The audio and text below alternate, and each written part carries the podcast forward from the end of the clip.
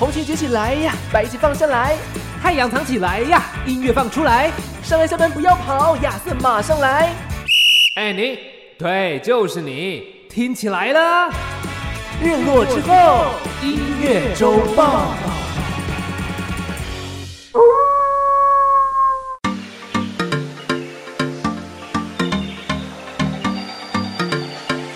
我是尚恩，我是亚瑟，为你这周的播放清单上点色。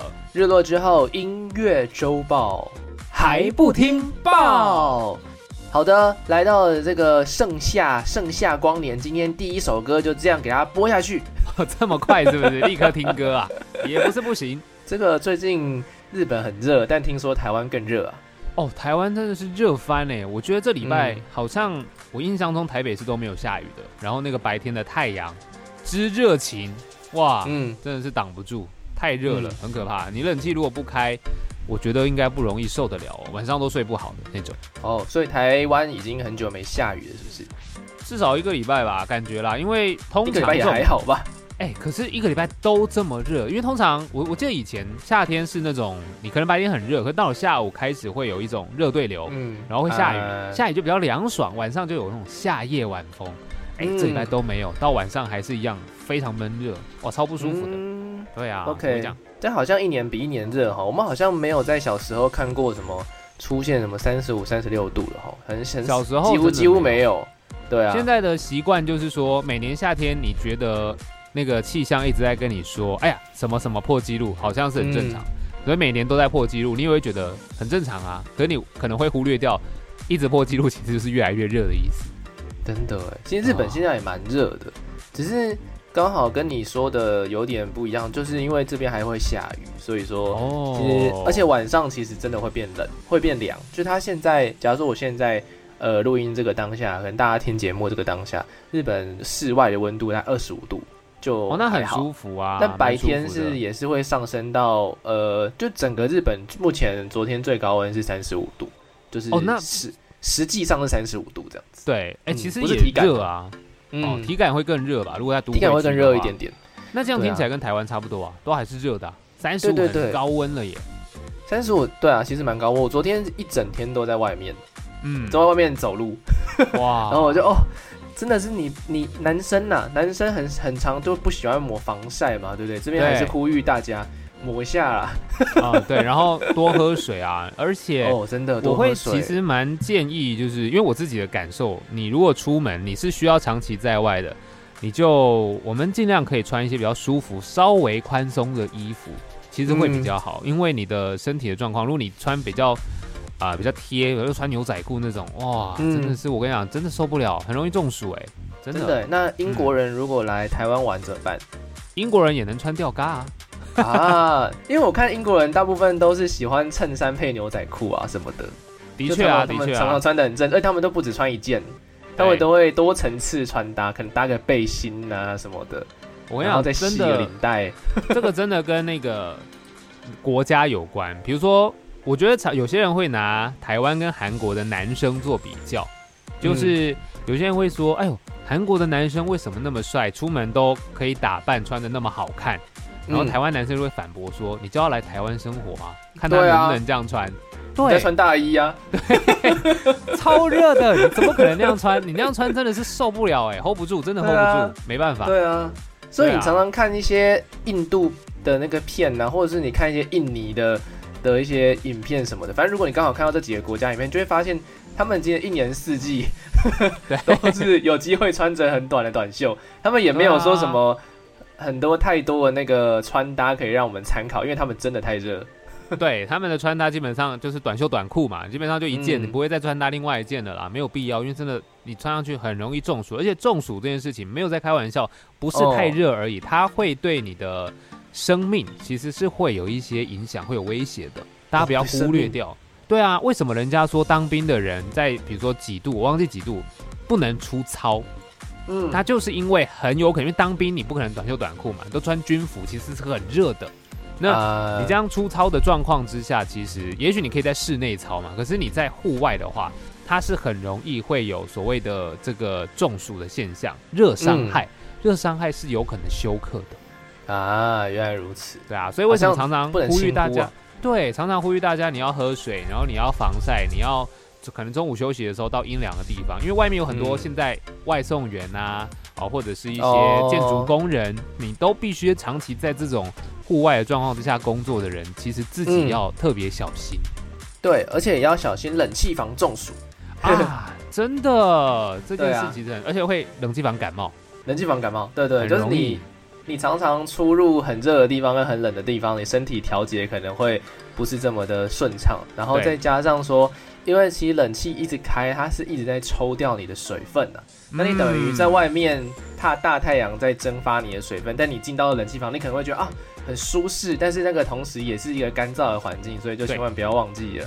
虽然你身体当下舒适，但还是要记得不不间断的喝水啊，一天要喝至少两千 CC 以上啊。我觉得夏天你喝到三千应该也还好。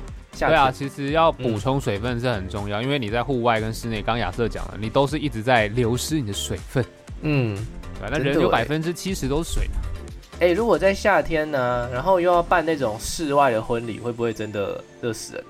会，绝对是热死人。我想说新新郎要穿西装，然后至少会，三至少会两到三件一定要的嘛。然后新娘也是不遑多让啊，她要穿的很紧。要穿很紧很不舒服。不过啊新娘在夏天如果户外的话，我觉得她是比较嗯怕晒，因为通常啊礼服一定是你可能肩膀嘛，就是肩膀以上可能是会露出来的。哇，那太阳嗯晒下去其实也不得了，就是整个防晒要抹。然后新郎的话，可能啦，可能就是衬衫加背心，大概会是这样子，啊就你不会穿西装外套了，太嗯热。所以户外婚礼，台湾其实户外婚礼这件事情，我觉得是。嗯，适合的时间点，也许中南部的话，冬天可以。嗯，那北部因为会下雨嘛，所以北部比较麻烦。啊，确实确实。就是户外婚礼一直都是很吃运气的一件事情。对啊。不过，呢，说到婚礼，最近呢有一个艺人突哎发消息，不知道他什么时候会办的婚礼，但是他真的很突然的就说，哎、他求婚成功了。对我觉得他哦其实蛮厉害的诶。虽然大家一直传一直传，但从来他们也嗯都没讲过，然后就这样十六年是不是？十六年就过了。更厉害的是，这个人也没有跟其他人有任何绯闻过，我印象中。啊，真的耶，老肖哎，对吧有啦，有呃，没有绯闻，就是只有那种疯狂粉丝，啊，对对对对对对，只有疯狂粉丝而已。你只要一直跟同一个人绯闻，你就不会有其他的绯闻。对啊，你只要一直跟这个人传，然后这绯闻还可以传那么久，那就表示其实是真的吧？对啊，那那大家都知道嘛。这是真的。在上礼拜的时候，在一片那个媒体在报道其他的事情的时候，终于让我们嗯看到一个好消息，就的确啦，的确的确，萧敬腾无预警的宣布说要跟他的经纪人一起走下去，走一辈子。这件事其实真的蛮感动的。然后可以看到的是，萧敬腾确实这几年赚了不少钱了。嗯，他的、为什么这样讲？他那个钻戒，哇塞，钻戒哦大颗哎，吓死人好大颗！哦，那个肉眼看得到哎、哎，据说好像我我后来看好像是十三克拉哎，它叫你知道什么鸽鸽子鸽子钻哦，鸽子蛋还是什么的？就是他好像我看新闻报道，他那个十三克拉的钻石，好像是他嗯请朋友去特别把它切割出来的。哦然后切割出来这样的一个钻石，当然价值不菲，据说据说应该嗯可能有机会上亿。哦，对啊，因为我我不晓得啦，大家还没结婚的，可能你没有研究过，你没有概念。但男生如果你有求过婚，你应该会知道的是说，钻石通常以克拉数，就是它有四个很重要的指数，其中一个叫克拉，克拉其实就是它的大小，哎、应该说是重量啦，应该说重量。然后这个嗯克拉啊，通常我们常常听到是一克拉一克拉嘛，对对不对？？一克拉其实它在戴在手上就已经很大颗、很漂亮了。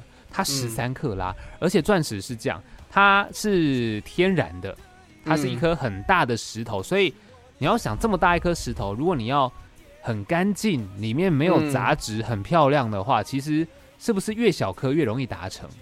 因为你可以以取最干净的那一小部分。可是如果你很大颗哦又要很干净，其实是非常哦非常稀少，所以它的价格就会翻倍、翻倍再翻倍。真的哎，因为钻石，相信上人也是多少有在那个略懂略懂的时候，就是稍微的研究过嘛，对？做过功课，做过功课。毕竟现在是人夫的身份呐，没错。所以我在我那个时候，我以前去欧洲玩之后，我也去过钻石工厂哦，我有看过钻石打磨的状况，跟那个人就拿了几颗钻石跟我说：“哎，你看这些有一些黄黄的啊，然后有一些是纯净的啊什么的，你说这些价格都不一样哦。”然后我就看到，哎，他让我拿了一颗。很小很小很小，他就说哦，这颗大概就是几百万。我说哦，不拿不拿不拿。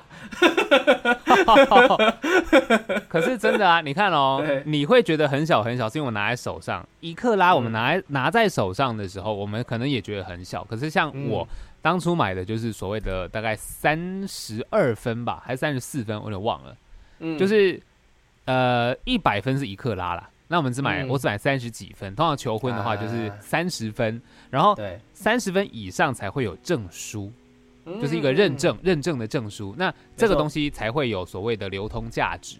嗯，所以通常我们会买三十分以上的。哎，但这个其实跟我们今天聊没有关系，只是说萧敬腾他这几年赚了不少钱，然后他求婚的那个布置之精美啊，他那个真的楼梯啊，或者他家什么那些花艺那些哇不得了，真的不得了。太强萧敬腾有得过金曲奖吗？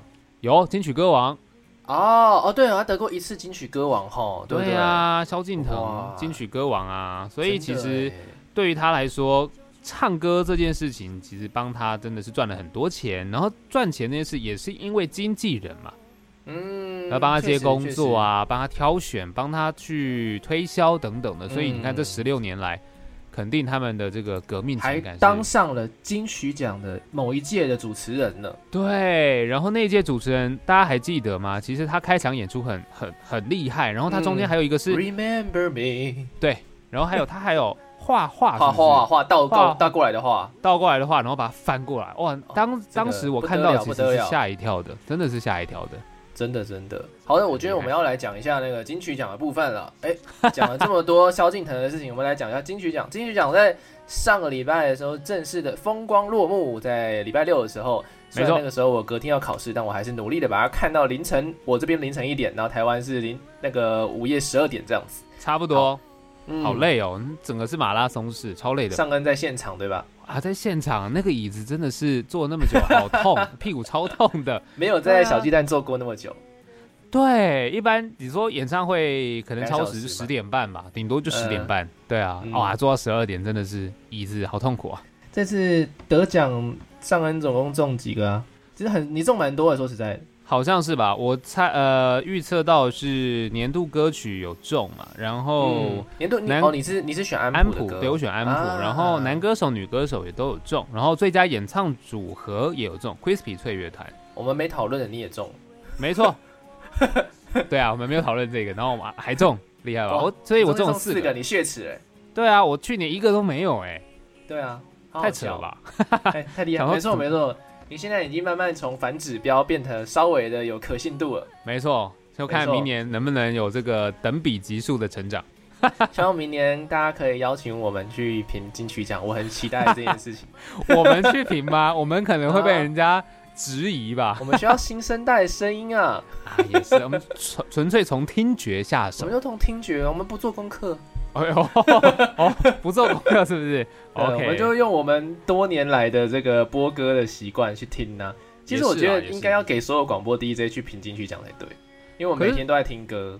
可是所有广播 DJ 不见得大家都会播这么多歌啊。就是以节目的性质来说，有些人可能一个小时也两三首歌而已，因为他们是谈话性节目啊。也是，对呀，也是。OK，也是啊。那你猜中几个？我这次嘛，两个。哦，两个新人跟最佳 MV 哦，MV 奖哦，我已经连续两年就是蝉联猜对最佳 MV 了。我觉得我的视觉好像比我听力更强一点。对视觉的感受，可能是就明年邀请你进去评这个 MV 奖。对啊，而且我觉得我超客观，因为其实我没有在看 MV，我就是每一次要评之前，我就稍微瞄几眼，瞄几眼，然后就说：“哎呀，这个会中哦。”然后就真的中了。哦，哎，其实蛮厉害的啊，因为 MV 奖确实也，其实每个奖都不好评啦。对啊，都真的很难呢。所以，但是说实在的，我另外一个奖就是我觉得不是他也很怪啦，就是因为那个奖，因为你从来没有看过一个新人一次入围八项嘛。的确啊，然后对啊，说实在的，他其他项是不是没有拿？对嘛？没有拿，他就拿很很低调的，只拿了这个。其实陈建奇也是很会做人的，就是给他拿了一个最难拿的，然后其他的就让其他的歌手去拿这样。因为你看哦，光是入围八项，其实就已经让他声势大涨，这样子就够了，他不用真的把奖带回家。对他来，然后拿一座回家，其实就非常非常难得了。那其他的都入围，你看入围这么多，就他一定是媒体曝光。哦，对啊，媒体曝光就很高啦。对啊，好稳哦，果然是有唱功的人就是稳呢，真的厉害，上次表演。对啊。我觉得最好笑的是在新那个新人奖，还有一组不知道大家记不记得是芒果酱啊，芒果酱，芒果酱在红毯的时候很好笑，还是被访问嘛，他就说我们不会得啦。哎，芒果酱很可爱啊，我觉得很好哎，很舒服啊，那种感觉很棒。评审有看到我们就已经很棒了，我们不会得啦。哎，其实我觉得蛮喜欢他们这种很真真实的那个态度跟感觉，不是谦虚的说我们不会得啊，是真的，他就是觉得我们不会得，但心里还是会有一个小小的期待。要是当然，像金曲奖上面，就他得了得了不错表演嘛。对啊，对啊，对啊！给我钱，然后对台下宇宙人，宇宙人，对对，小老图宇宙人，没错啊，给我钱，合理合理。我觉得我觉得会超级好笑，哎，有点可惜耶，这么一说好像有点可惜。如果他们上去表演这件事情的话，对啊，很可爱啊，对啊，好可惜哦，真的。对啊，的确应该要有机会跟相信音乐过个几招，请相信音乐把他们签下来。对。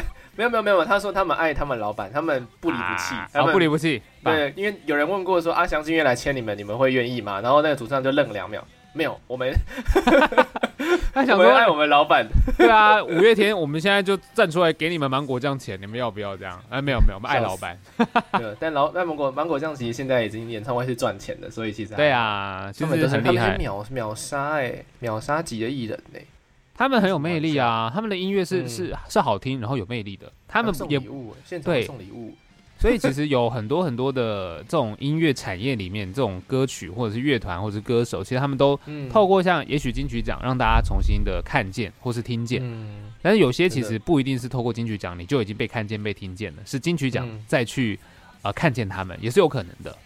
没错，对呀。不过啊，这次洪佩瑜得奖，就有人就我看到聊聊天室嘛，就有人说，哎。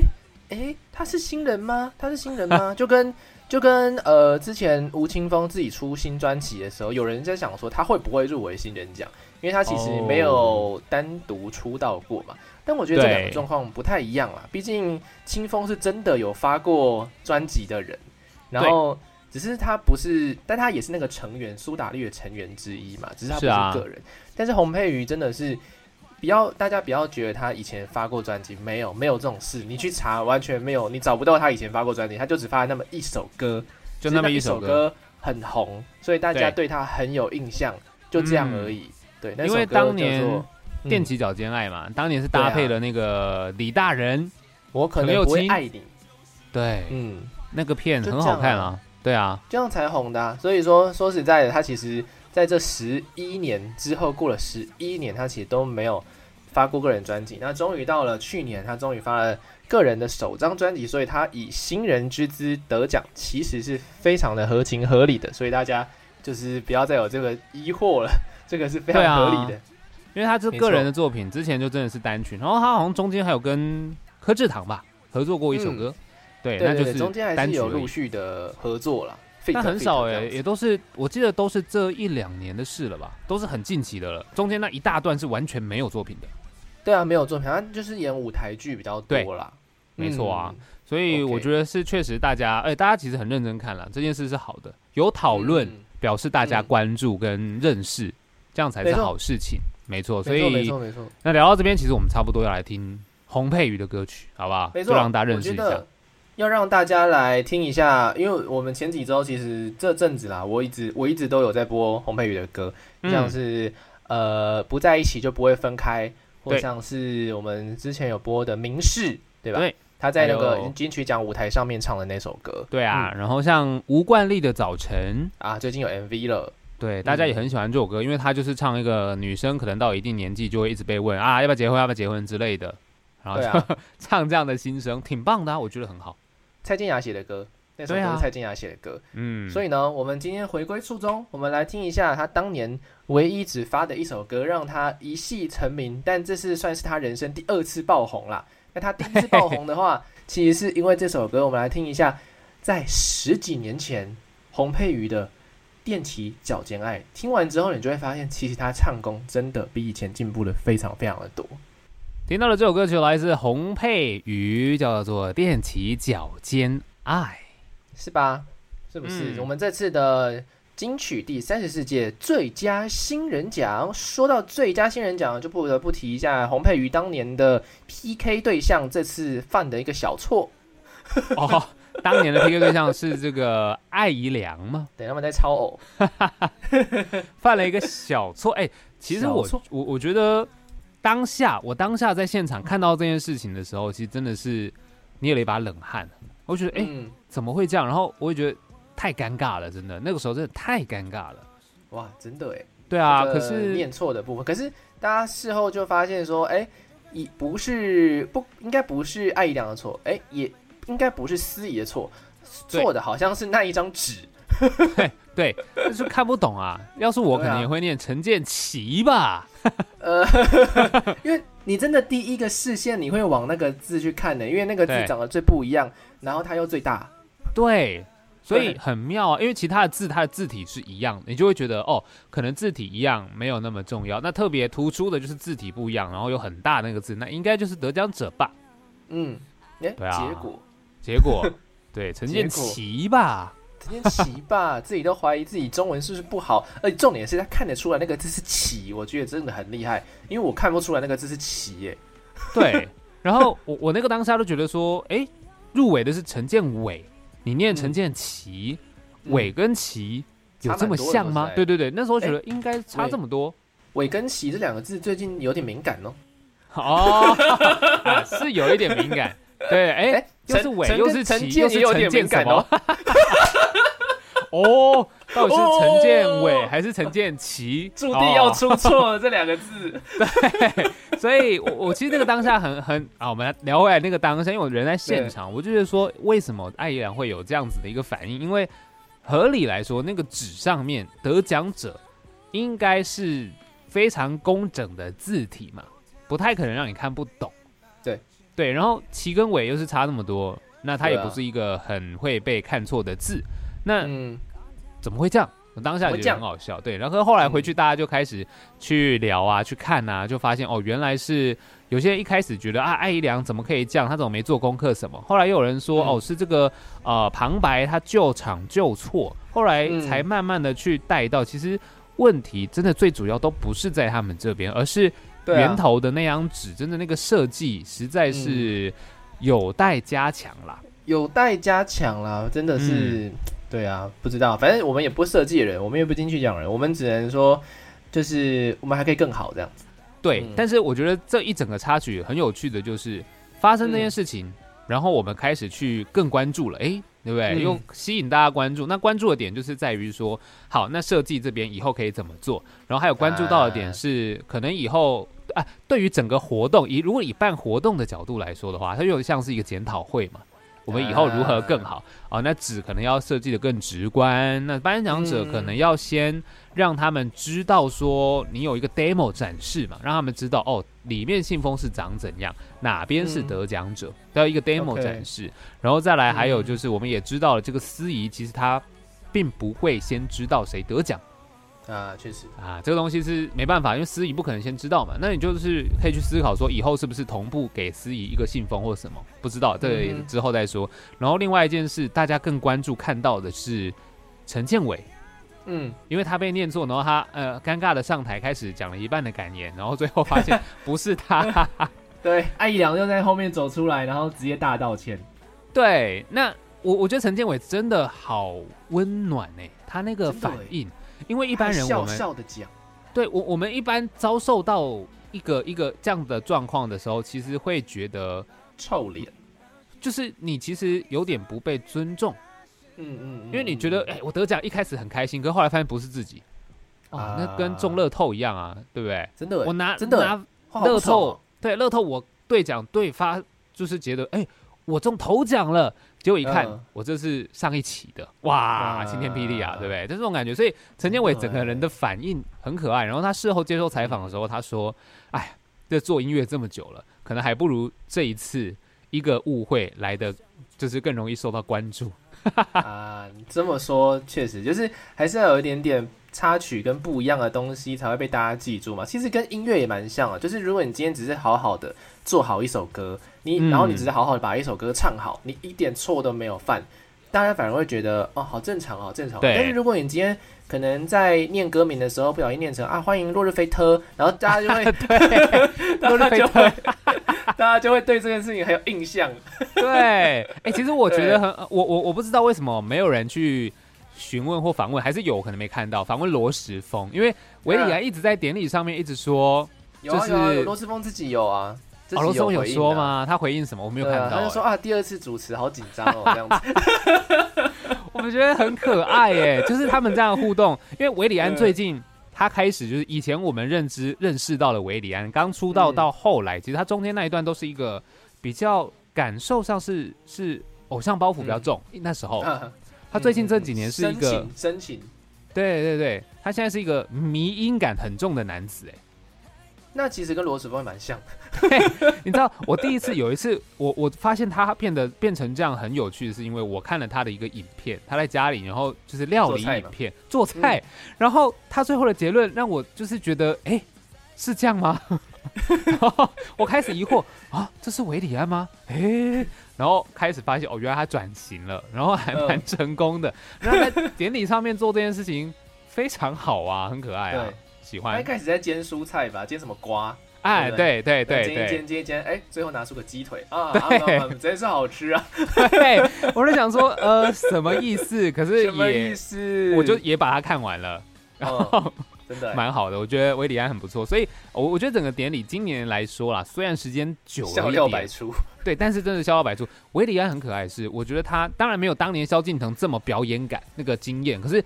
维里安他整个人就是真的，我觉得他称职的扮演主持人，然后他可以把嗯一些焦点跟聚光、笑料是嗯开自己玩笑这件事情，啊，对，对是对对对我我很喜欢的方式跟我也喜欢，我也喜欢。对啊，就表示他其实最后一次主持人，最后一次主持人。很大气、很大度，然后是一个 他真的就是主持人啊。因为你说像嗯萧敬腾那一年的主持，在我看来，其实他就是个表演者。啊，确实啊，就以主持人的角度，对啊，以主持人的角度来说，这个东西不叫主持啊，你的串场是表演啊。嗯那维里安安就真的是主持了，对，嗯，蛮有趣的，真的蛮有趣的。对啊。那这是一些看点。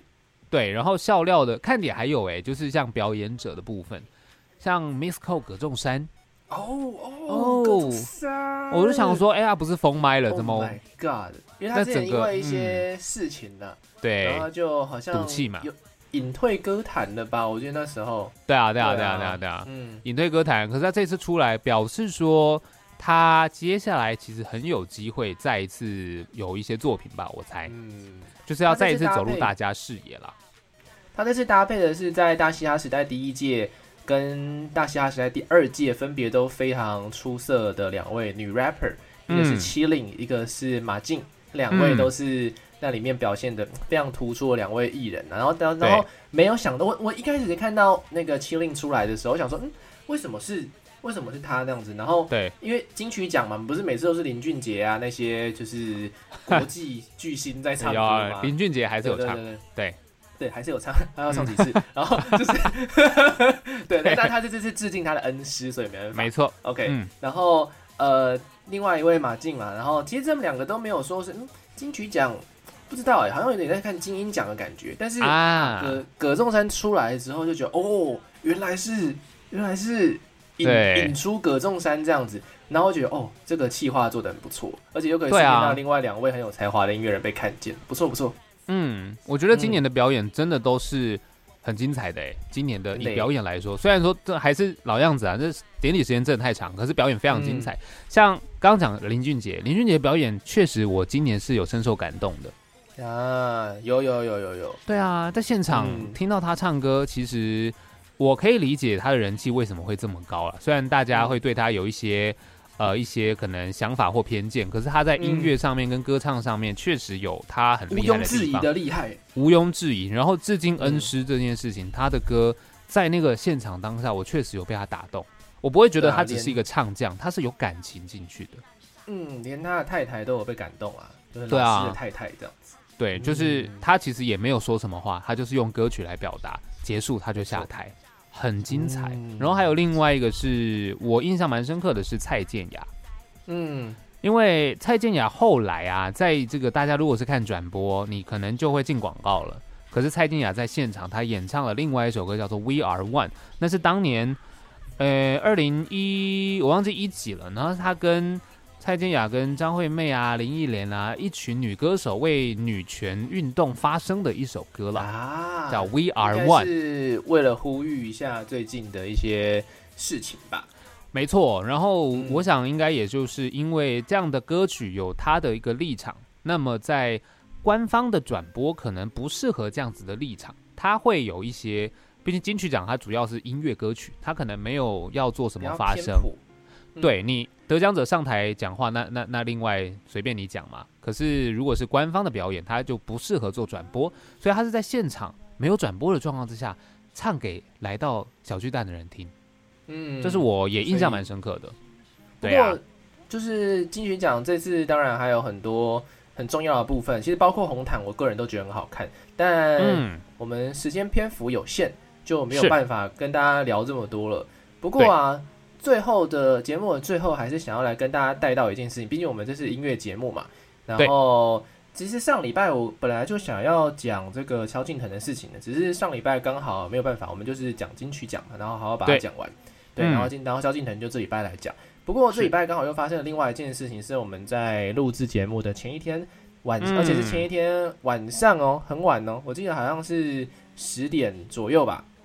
对然后才发布的一个消息。然后我的嗯脸书就是排山倒海，唰，全部全部都在讲这位歌手的事情，而且代表说他的地位之之重要啦，毕竟他也是歌后级的人物。没错，嗯嗯，那这件事情的话，其实就是这个 Coco 李玟的突然离开。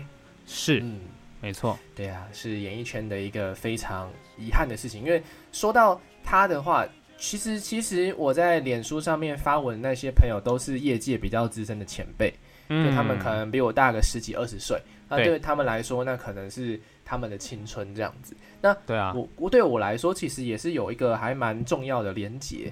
小时候嗯会听什么歌，那就是爸妈在车上放的歌嘛。那嗯我小时候其实对非常有印象，因为我们家有李玟的录音带，哦，对我们有那个滴答滴那一张录音带，嗯，对，所以其实我对他的歌是很多歌是了若指掌，就那一张专辑，因为我常常在听，嗯所以对啊。然后我以前觉得，哦，这个歌手的歌我妈很喜欢，嗯然后重点是他唱的也真的是很不错，因为怎么听都不会腻，你知道吗？我们听了对 N 遍还是不会腻，就是代表说这首这些歌曲之经典的程度有多高。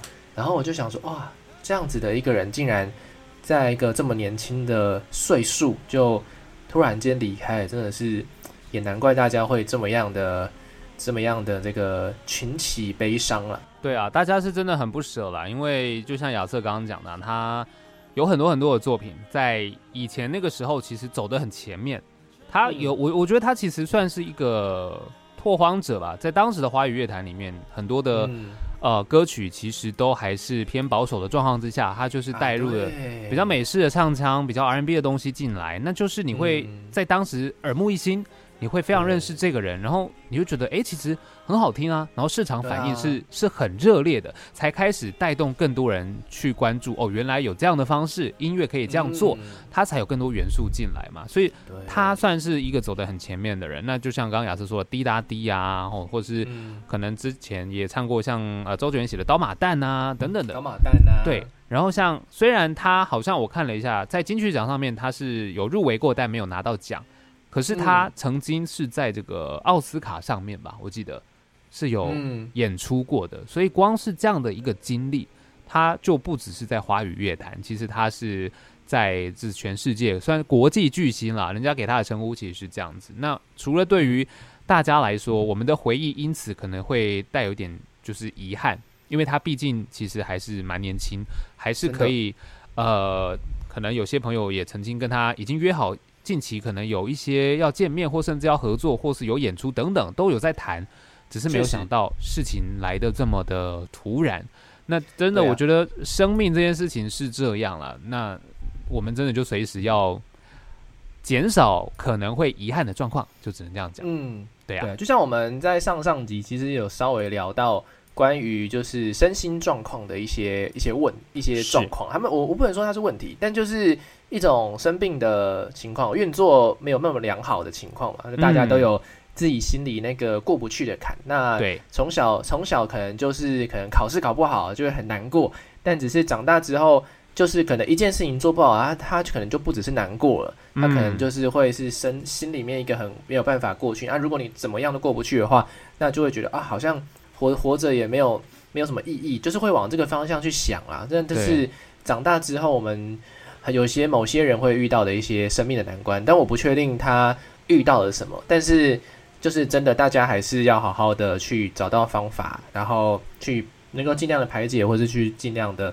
找到一些可能医学的管道去，对，去就是让自己的这个想法啊，什么什么的心情啊，可以获得一些些缓解。当然不容易，但是也许这样子会让身边的人，就是更更能够知道怎么样帮助你，然后也让身边的人可以给你适当的关怀，这样子。对，因为这件事情，我觉得很重要的是，很多人啦，就会可能华人社会吧，常常会觉得。很多事情，哎，我不想讲，我不敢讲，我不好意思讲，人家就觉得说好像什么，比如说人家说什么家丑不可外扬，那类似这种，有以前的一种观念。可是现在我觉得身心状况这件事情啊，你觉得不对了，你觉得不妥了，你真的不要害怕说出来，因为他没有什么好丢脸的。你你不要想说是我自己呃想法爱钻牛角尖或什么，有时候真的不是，有时候他真的就是你生病了。他就是生病，他无关乎你能不能去去解开什么结，你你就是生病了，所以生病，你知道身体的生病要看医生，可是我们的心理状态也会生病，那你为何会不觉得自己要去接受治疗呢？其实是可以的，你不要觉得他丢脸，你不要觉得别人会给你异样眼光，真的不会，因为现在社会太多的压力来源，太辛苦了，大家，如果你觉得好累哦，你需要一些。呃，帮助的时候你就勇于提出来。华人社会也有一种观念，就是说，啊，我不想麻烦你啊，没关系，不用了。常常会这样，就是怕麻烦别人。可是有时候心情、心态，我们转换一下啦，就是我们可以，请你帮我做些什么吗？你可以怎么样帮助我？OK，你这次帮助我了，也许下次换他需要帮助的时候，你可以帮助他嘛。对啊，而且说实在也不会总是人生遇到坏事嘛，像是这次就有很多的音乐人，像是宇宙人跟阿令嘛，他们就说，我这张感言我在十年前我就已经 写好了，对，没错。哎，要是他们在十年前，他们就因为一直没得奖，一直没得奖，然后就放弃音乐的话，或者是说他们心里就有这个过不去坎，他们可能就没有办法迎接到这么样的一个很棒的果实，也说不定。啊，说到说到说到这件事情，我就觉得呢，这一次戴佩妮在红毯上面讲的一句话，我觉得非常的好。虽然他没有得奖，但是他的这句话有上新闻。他就说，就是有人就问他说：“哎，那你万一这次没有得奖怎么办？”这样子，然后戴佩妮就说：“没关系啊，我们就算没有得奖，但我们要记得重生就好。就是失败了，我们要记得重生就好，又不是只有这一次机会了，这样子。”没错，对啊，所以其实就在今天节目最后来跟大家分享这个呃观念吧，就是很多事情是我们慢慢的要开始去翻转，尤其是求助这件事情。我也是最近也是身边蛮多朋友有一些可能家庭的状况，呃，开始有一些需要去处理的，那我也是常常会跟他们说，那我们就试着至少。你成为照顾者，或者是你要去照顾别人的时候，很重要的一件事，也要照顾好自己。那照顾好自己的状态，就是当你真的觉得累了、不行了，你一定要求助，而不是一直硬撑、硬撑、硬撑，最后自己可能也累倒了。这样其实也不是一个好的方式。或者是我们在平常生活当中的时候，我们要注意，我们会不会不小心就伤害到别人了。就是你可能也要适度问一下，哎，我这样子做会不会太过分啊？或者说我刚刚说的话会不会不小心伤到你啊？其实有时候多说这一句话就可以让这一件事情变变成说，他可能原本会成为对方的伤。但是因此，哎，就是一个缓解，然后变成说你们还可以继续好好的相处，这也是很重要的一件事情。就像如果陈建伟在台上臭着一张脸，哇塞，爱良就完了。的确啊，的确啊，哎，其实我真的很很期待说，虽然这件事在今年金曲奖成为最大的爆点，但是如果啦，明年金曲奖就真的找陈建伟做颁奖人，然后明年金曲奖啊，或者是接下来日子，陈建伟如果跟艾怡良一起推出作品。哇，这个其实是很棒的一件事情啊！真的哎，他们两个都那么会写，对。然后陈建伟又很会编，那陈建伟就是，当然我也很期待他自己发专辑啦。哦，所以两张而已，两张都拿奖，然后现在就帮，像今年是帮邵大人做。如果之后他可以帮艾怡良做，他的风格搭配艾怡良，如果唱出来，那很不一样哎。因为陈建伟的音乐，我我讲实在话，他很有理想抱负，然后他的音乐是我听的时候都觉得蛮。光明蛮正面的，可是艾怡良啊，最近几年哎，对，艾怡良最近几年的东西是比较深沉，比较自己内心里面，他就一直在小小的内心挖。呀挖呀挖嘛，挖呀 挖呀，所以我就觉得，哎，艾怡良好像其实如果可以跟陈建伟合作的话，那么或许可以透过陈建伟这样子近几年的这种编曲方式，然后帮他做出一张有别于以往的专辑的话，我真的会觉得很开心呢。嗯，期待喽，搞不好这是个契机嘛，对不对？对，搞不好这个契机就让他们开始在小小的音乐圈里面，就是挖呀挖呀挖这样。你不要再 Q 这首歌，你还说没有看抖音，没有就看吧。哎，这影片蛮好看的。很好笑，很好笑。对对，不错不错。啊，所以很多版本，大家可以自己去找。对，大家可以去找一下。那最近有就是很多关于这个金曲奖音乐，除了这个之外，当然今年陆续因为也过一半了嘛，其实今年上半年也有很多的好作品了，就持续大家可以喜欢什么歌，也可以来跟我们分享一下。好，让我们去听听看，搞不好就是明年入围的这些歌手嘛。好啊，对呀，OK 的。今天其实最后想说，那不然我们就来听看看，也许有些朋友你还不认识陈建伟。因为我们其实算很早就知道这个人，然后也常常播他的歌，也是希望可以让他的音乐让更多人接触到了。那这边没错，最后想要来分享一下的是陈建伟跟短基这首歌叫做《Would You Be My Girl》，其实是很可爱的一首歌。然后它是台语歌，因为陈建伟两张都台语，那又加了短基有短基的这样饶舌，然后又加入英文。哇，你会觉得这首歌很不像你传统认识的台语歌，完全不一样，非常现代。